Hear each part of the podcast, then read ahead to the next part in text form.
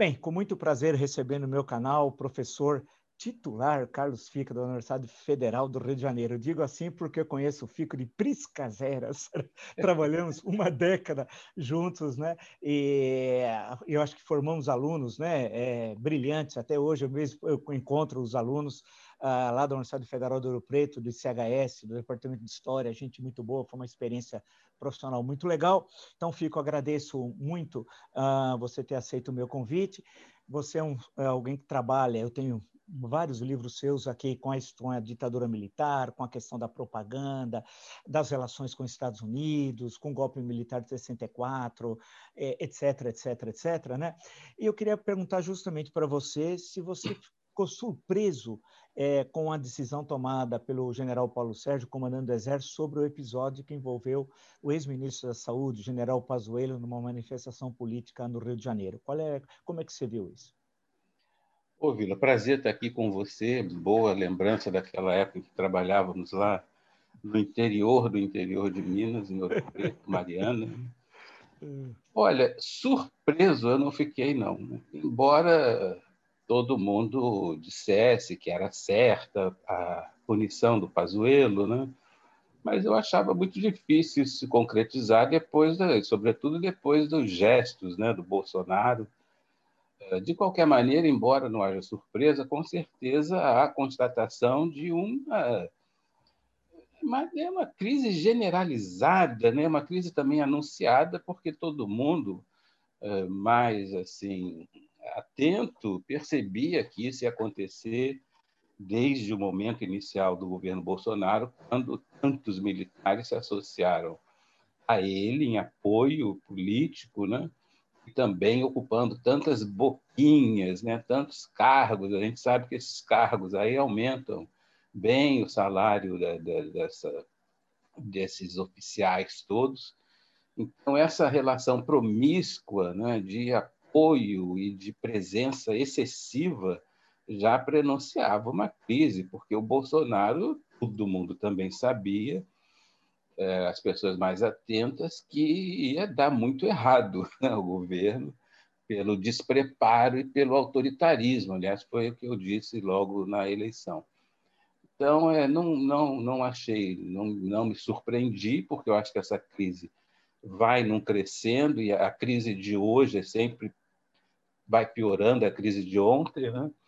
Agora, parece que há algum tipo de estratégia né? aí porque alguns oficiais generais anunciaram que tinham certeza, tinham certeza de que haveria punição e agora já dizem, é, mas quem sabe essa decisão aí não evitou uma crise maior, que seria a demissão, nova demissão de um comandante do Exército. Então, é, é uma crise encomendada e que a gente já antecipava há muito tempo. É, apesar que essa justificativa, né, Fico, a crise maior é quebrar a cadeia do comando, a hierarquia, do que substituir o comandante do exército, né? Então parece que é uma tentativa, né, de esquecer a questão central, né, que é a manifestação política de um general, já teve de um sargento agora nessa semana, né, numa live com o Major Vitor Hugo, que é do governo, líder do governo na Câmara dos Deputados, né? Quer dizer, tem a questão das PMs. Eu queria justamente pegar o gancho, que é uma coisa que eu venho acompanhando, e os episódios recentes trazem muita preocupação, né? A, a questão das PMs estarem insubordinadas, né? Em episódios como o de São Paulo, em Caieiras, aqui na região metropolitana, Pernambuco, em Recife, né? o episódio de Goiás também, o episódio do Distrito Federal, né? que o, com, comanda, na, o comandante da, da, da, Polícia Militar terminando lá com a palavra de ordem do governo Bolsonaro. É, como é que você justamente vê isso, né? a questão das PMs nesse momento? Eu acho que esse é o maior problema. Né? Ademais de você ter uma a gente fala exército, as forças armadas em geral, mas esse problema afeta centralmente o exército, como sabemos. Né? Você tem toda a razão. Além desse problema aí da, da hierarquia e da disciplina, né, que supostamente seriam eh, os grandes pilares eh, de sustentação das forças armadas, embora ao longo da história, até mesmo antes da República, né, até no, no, na questão militar no Império, a gente veja porque esse negócio é, às vezes, um discurso né, que mais justifica do que se realiza. Mas, de fato, é, sobretudo para a imagem externa, essa, esse desrespeito à hierarquia e, sobretudo, à disciplina, quer dizer, ter um general da ativa insubordinado, você sabe, como eu, que quando começa a ter oficial superior né, e oficial general indisciplinado, é porque o negócio já está muito mal parado. Né? É, isso é muito ruim, sobretudo para essa repercussão externa é, que se que repercute, como você bem disse, nas polícias militares. É a minha grande preocupação, é, porque a gente já tem uma polícia militar violenta, despreparada e agora a gente tem uma polícia militar que, ao longo do governo Bolsonaro, vem se constituindo como uma polícia autorizada para virar guarda pessoal, pretoriana, sei lá o quê. Né? Porque eu digo ao longo do governo, porque já houve várias sinalizações, algumas interrompidas, como aquele proposta do, do juiz lá, o Sérgio Moro, né, de aquela coisa da, do excludente, né, então, todas essas autorizações, algumas não efetivadas, outras de natureza simbólica, como essa agora, de não se punir um general, é, se somam a essa tradição de violência, essa tradição de despreparo, de preconceito das nossas polícias militares, e eu fiquei logo pensando no seguinte: vai que o Bolsonaro não seja reeleito e haja uma rebelião aí de malucos, né? Como, por exemplo, houve na invasão do Capitólio, né? na grande democracia, também houve esse abalo. E o que, que vai acontecer? A polícia militar vai conduzir tudo com muita serenidade e isenção, da maneira como está, a sinalização é que não vai acontecer. E se não acontecer isso, o que acontecerá com o Supremo Tribunal, com o Congresso Nacional? Eles vão pedir uma iniciativa de garantia da lei da ordem? Bom, a legislação diz que quem autoriza, mesmo o pedido do Supremo, da Câmara, do Senado, é o presidente. Então, você vê aí que tem um nó, né? uma PM que provavelmente está tendendo a defender o Bolsonaro e forças armadas é, que estão eh, aparentemente submetidas né, a uma vontade política e que, na eventualidade de uma insurgência, de uma revolta, de uma rebelião, que não é mais uma coisa de, de maluco, né, de como isso não vai acontecer no Brasil, bom, tudo indica que pode acontecer. Nessa eventualidade, a nossa legislação complementar ao artigo 142 ela é ruim, né, além do próprio artigo 142 ser ruim, porque quem decide da aplicação de garantia da lei e da ordem é sempre o presidente, independentemente do pedido vir do Supremo, da Câmara do Senado. Então, é um quadro terrível. Né? E a PM tem dado mostras quase que todo dia de é, tendenciosidade né, em relação a, a críticos do presidente Bolsonaro, ou seja, favorecendo o presidente Bolsonaro e intimidando, quando não atingindo mesmo violentamente os críticos do presidente. Então, é um, dos momentos mais é, é, terríveis, eu acho, do, do período posterior à ditadura militar.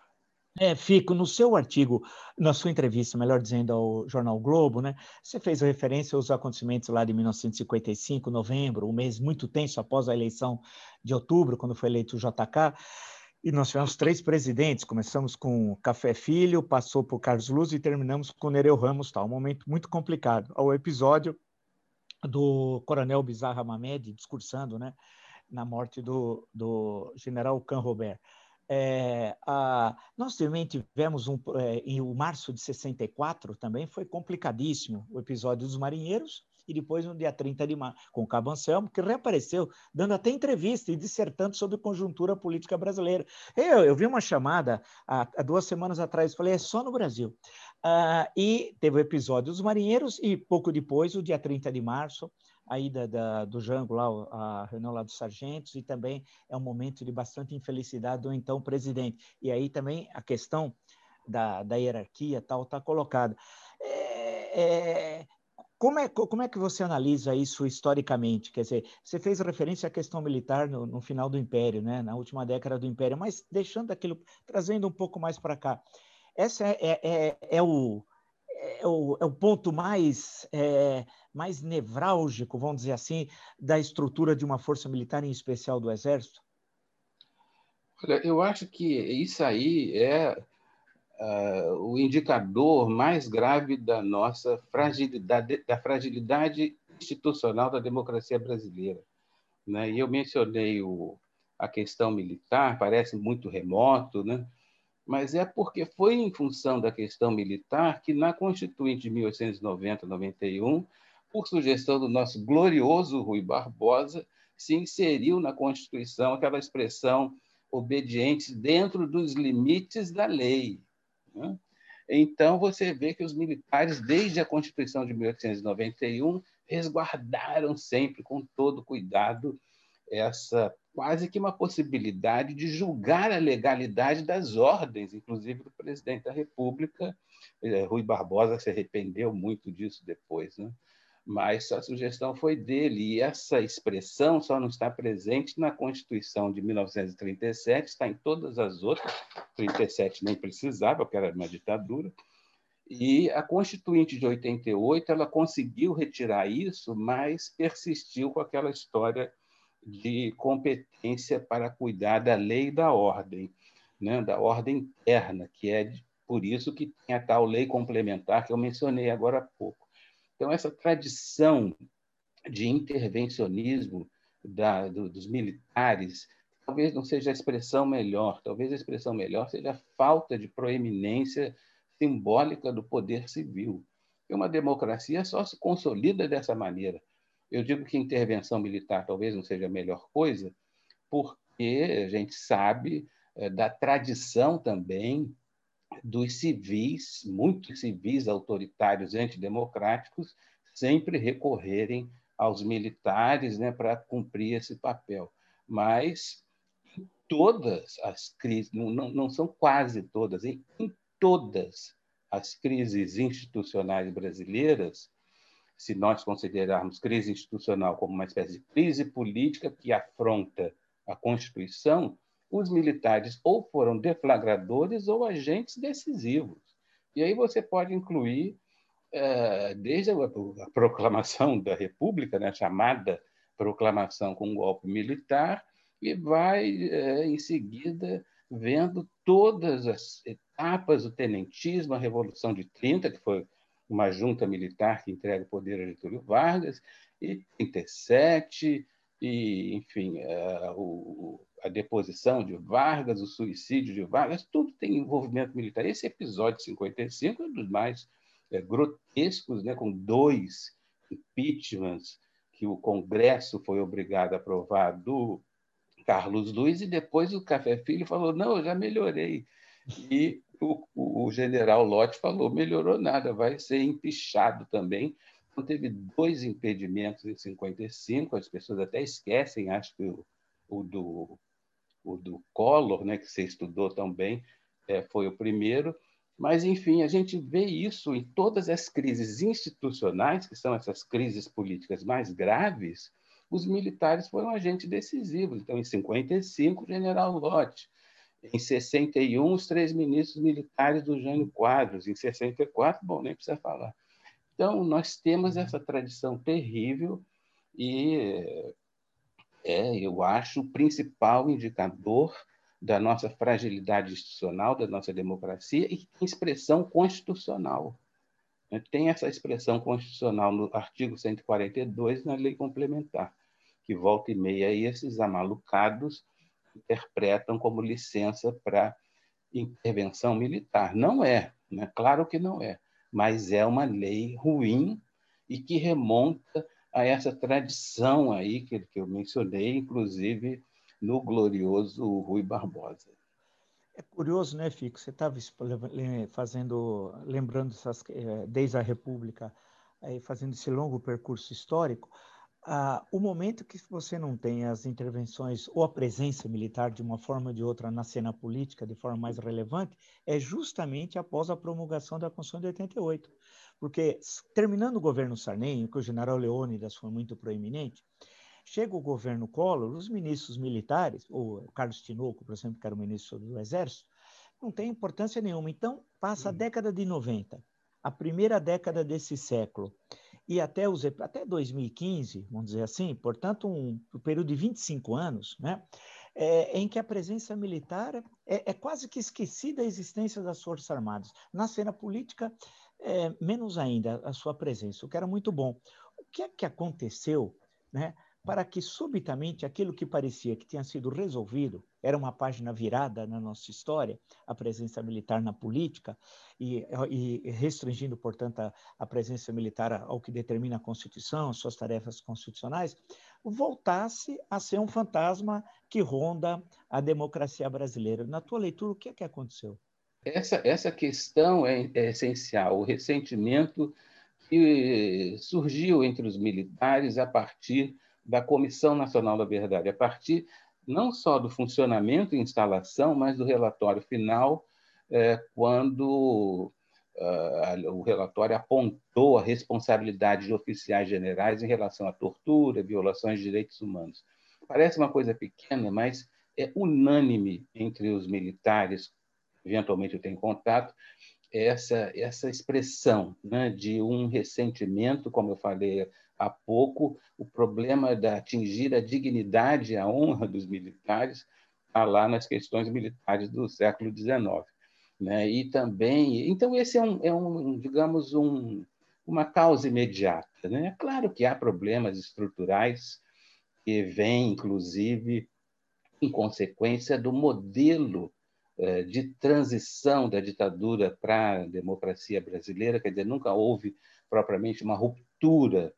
Nunca houve, inclusive, o enfrentamento das questões óbvias, quer dizer, ficar negando que houve ditadura, ficar negando que houve tortura, tudo é tão patético que, evidentemente, cria uma situação de artificialismo que não colabora, não colabora para um relacionamento saudável é necessário entre militares e civis na democracia brasileira.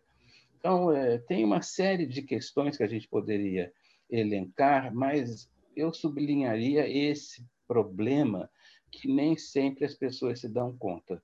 O enorme ressentimento, e aí, claro, ressentimento contra o PT, ou contra as esquerdas, ou contra os comunistas, mas, enfim, é bastante focalizado contra o PT, que foi quem conduziu essa, essa, esse processo, né, de maneira, claro que começou com Fernando Henrique Cardoso, com a Comissão sobre Mortos e Desaparecidos, mas depois a Comissão da Anistia teve um crescimento assim político e a Comissão Nacional da Verdade teve esse impacto todo sobre uh, os militares. É um aspecto que nem sempre é discutido, mas esse esse esse incômodo é, explica muita coisa, explica várias eh, atitudes militares que, é claro, depois, com a crise econômica, é, com essa surpreendente ascensão do Bolsonaro, aí você tem essa associação política, até porque a direita no Brasil nunca teve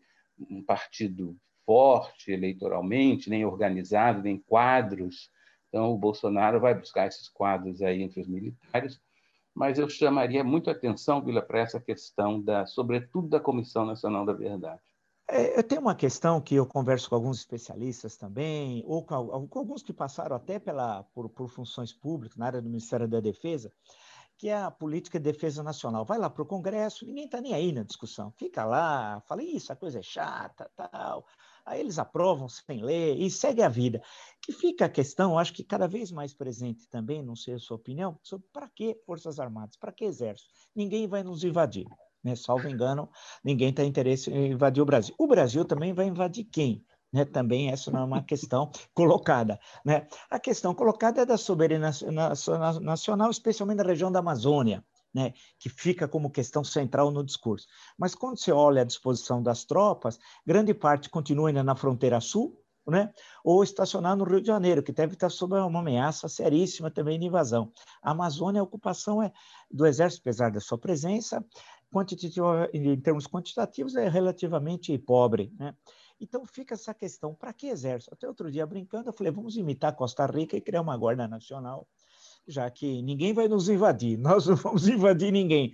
E as questões fronteiriças são muito maltratadas, basta ver o contrabando, é, armas, drogas, etc., minérios, etc., etc., etc., então, como é que fica justamente na Suprema essa questão colocada agora, na terceira década do século XXI, num país que sempre teve essa presença na República tão grande do Exército na política, o que pensar o Exército em termos institucionais, né? Para que serve o Exército? Para que o Exército? Né? É, eu, eu, Vila, eu acho assim que um país dessa dimensão como o nosso dificilmente pode prescindir é, de forças armadas nem tanto, como você diz, pro, pela questão da, da, de ameaças externas, né? até porque nós não teríamos condições, com as nossas Forças Armadas atuais, de enfrentar provavelmente quaisquer ameaças, a não ser de um país muito é, pobre, desarmado. É, mas, em termos das fronteiras, você mesmo mencionou, em termos da costa, que é muito grande, quer dizer, demanda equipamentos e logística que eu acho que são cabíveis né, para as Forças Armadas. E diga-se a bem da verdade que as Forças Armadas têm frequentemente desempenhado um papel interessante em alguns momentos, quando aqui no Brasil, né, quando ela é solicitada a ajudar em questões de infraestrutura, sobretudo em regiões eh, desprovidas de meios de comunicação mais eficazes. Né? Então, eu acho que se justifica, sim. eu acho que se justifica a presença é, de Forças Armadas, até porque a gente tem esses dois, eh, vamos dizer assim, do ponto de vista estratégico, né? tanto a Amazônia como a costa continental, a plataforma continental atlântica brasileira tem é, coisas muito interessantes, muito importantes, que merecem uma atenção cuidadosa, para a qual, no momento, é, o único instrumento que a gente tem são as Forças Armadas. Imagina transferir tudo isso para um outro tipo de instituição, isso seria criar uma confusão tremenda. O que eu acho que falta é exatamente o que você falou um Congresso Nacional menos rústico, vamos dizer assim, delicadamente, porque nós não temos parlamentares que sejam especializados, que conheçam esses temas e mesmo que cobrem é, das Forças Armadas maior transparência, acompanhamento. Ou seja, as Forças Armadas brasileiras agem com um sigilo absoluto em relação ao Congresso Nacional. Né? Então, o Congresso Nacional teria de ter comissões mais eficazes. Poucos parlamentares, no período final da, depois do final da ditadura, eh, tiveram atenção para isso, né? Os poucos técnicas mesmo das disciplinas eh, de formação militar. Né? Então, acho que essas duas coisas, a supervisão das Forças Armadas pelo Congresso Nacional e o estabelecimento de mecanismos de acompanhamento das ações que frequentemente não são transparentes, não são é, compartilhadas com as autoridades. Nem estou pedindo para compartilhar com todo mundo, mas fazer como nas democracias ocidentais, em que ações que são necessariamente sigilosas das Forças Armadas são compartilhadas com a comissão pertinente do Congresso. E também a questão da formação é, militar que é muito ruim né, no Brasil. Você não é difícil verificar isso quando a gente vê os nossos oficiais generais falando não é que mal conseguem é, articular uma frase e que se escondem como uh, temerosamente de uma entrevista coletiva, têm pavor de tudo isso. Então, não estão familiarizados com a democracia, não estão familiarizados com a pluralidade de opiniões. Tudo isso decorre de uma formação escolar também muito ruim.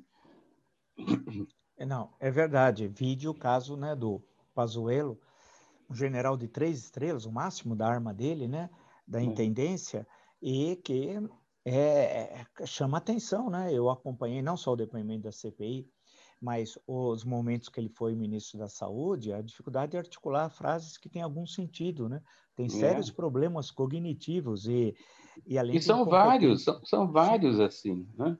Eu tenho ouvido, isso é uma tradição Sim. muito ruim. Eu tenho pesquisado muitos áudios das Sim. sessões do Superior Tribunal Militar e desde a da, da época da ditadura, né? E Sim. todos são assim muito mal preparados, muito mal articulados. Veja o Braga Neto. O Braga Neto, quando foi interventor federal aqui no Rio de Janeiro, ele agora está falando bastante, está né? Tá falante, está dando entrevistas, mas quando ele foi interventor federal aqui, precisava se comunicar com a população, o Estado sob intervenção, e o cidadão era um mudo. Né? Então, essa, essa desconfiança, né, que é outro problema, essa tradição de desconfiança dos militares em relação aos civis, né, que eles nos consideram despreparados, nós somos sujeitos aos políticos demagógicos, nós não sabemos votar. Isso não acabou, não, viu? Infelizmente, essa percepção autoritária, que não é só dos militares, diga-se bem, mas essa percepção ela é muito presente entre os militares e se junta a todos esses outros problemas que eu mencionei. É, aí lembra, voltamos à tua questão inicial da questão militar, né? É, a questão dos casacas, tal, então sempre a depreciação, uma forma depreciativa em relação aos políticos, civis, né? E no caso do Império ainda porque é, a maior parte dos ministros da, da guerra e da armada foram civis, né? acho que dois terços, inclusive em plena guerra do Paraguai, o Afonso Celso foi ministro da Marinha na parte final da guerra. E aí, então, a situação era mais. Mas isso fica muito presente. E é esse ponto que você destacou, a dificuldade do relacionamento com a imprensa, da, do diálogo, do responder às questões sempre fica esse ar de, de, de, da violência no discurso, né? de, de nem ouvir a pergunta, essa dificuldade de comunicação, e no fundo é isso que você falou, eles não estão acostumados com a democracia, né? é, é o básico. Né? Se a gente vê os oficiais norte-americanos em momentos de, de, intervenção norte-americana no mundo, e não faltam isso, momentos para a gente ver isso, eles explicando, né? mas aqui não há né? esse, esse, essa fratura, né?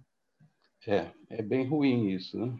É, é, eu acho que passa, são, são questões complicadas. Bem, só para fechar, Fico, uh, ah, para a gente pensar o seguinte, quer dizer, na sua avaliação, agora eu sei que você não é pitonisa, não está no oráculo de Delfos, nem na Grécia Antiga, não é o caso, né? mas uh, esse episódio vai guardar, provavelmente do, do Pazuello, não vai se encerrar simplesmente com a, a nota divulgada ontem pelo Comando do Exército. A possibilidade disso ter é, repercussão muito grande. Eu estou vendo hoje mesmo no noticiário vários oficiais da reserva se pronunciando, lamentando a decisão do comandante do Exército e a possibilidade que ocorra, é, né, que outros oficiais também resolvam se manifestar. E vai virar República Bananeira, né? Como é a última questão? Como é que você analisa isso? Quer dizer, o, o hoje para o amanhã, o que pode acontecer? Olha, a gente sabe, inclusive, né, Vila, você também sabe que quando os oficiais da reserva estão falando, falando, falando, vários, vários, vários, é porque eles estão sendo porta-vozes de outros né, que estão na ativa. Né? Isso é tradição também, desde o velho clube militar, né, quando tinha importância que atuava nesse sentido. Então, é claro que muitos oficiais generais ficaram desconfortáveis, para dizer o mínimo, e o, com essa decisão do comandante que sai fragilizado. Né? Comandante atual está fragilizado. Então, o que vai resultar daí eu não sei, porque esse governo é, para usar uma, uma expressão bastante original, é uma caixinha de surpresas. Né? Agora, certamente o que eu posso dizer, que eu posso antecipar sem medo de errar, é que essa atitude do comandante ela vai estimular uh, não só outras iniciativas né, de proselitismo político de militares, mas, sobretudo, aquela questão que nós já mencionamos aí da, das polícias militares. Né? Isso é o que eu mais temo, é, porque é claro que as polícias militares não são o Exército, Marinha Aeronáutica, mas estão aí muito submetidas ao Exército e, portanto, elas, é, essas polícias, muitos setores das quais apoiam o Bolsonaro e o bolsonarismo, vão também se sentir autorizadas a fazer e acontecer. Né? Eu gostaria muito de estar errado em relação a essa previsão, mas eu acho que essa pode ser uma consequência até mais grave, né? até a eleição do ano que vem, do que essa, esse imbróglio que o, as Forças Armadas e o Exército em particular arranjaram para si, que foi apoiar desde o início inclusive ocupando muitos cargos, um governo despreparado, autoritário, de extrema direita. Né? Então, eles agora vão ter que se ver com esse problema e estão se saindo da pior maneira possível. A pesquisa recente indicou uma queda significativa na boa imagem que tradicionalmente as Forças Armadas têm junto à população em geral. Né? Essa é uma tradição brasileira, a população acredita, valoriza as pesquisas isso sempre transparece. E a queda que houve nessa pesquisa mais recente foi significativa. Então, certamente, os militares estão atentos a isso e provavelmente não sabem o que fazer com esse problema que criaram para si próprios. Né? Exato. É, bem, agradeço muito o Carlos Fico pela entrevista. Acho que colocou questões para quem acompanha nosso canal muito importantes, questões históricas, questões agora é, da história do tempo presente, né? as questões bem contemporâneas também, que é um momento complicado. Eu acho que é o momento mais, sem ser exagerado, de, dando uma de novela mexicana, Fico, mas acho que é o momento mais dramático da história do Brasil republicano porque nós estamos no nó difícil de ser desatado, né? porque tem a questão militar, tem as questões econômicas, tem a pandemia, meio milhão de mortes, tem a questão política, tem a grave situação social, os milhões que passam fome, junta tudo. É um momento é. complicado que nós estamos vendo, extremamente difícil, né? Então, eu agradeço muito aí a entrevista que você deu e numa próxima oportunidade quero ter a liberdade aí de poder entrar em contato com você e nós podemos voltar a conversar. Muito obrigado, então. De nada, amiga. Foi um prazer, vai ser um prazer voltar a falar com você em qualquer ocasião.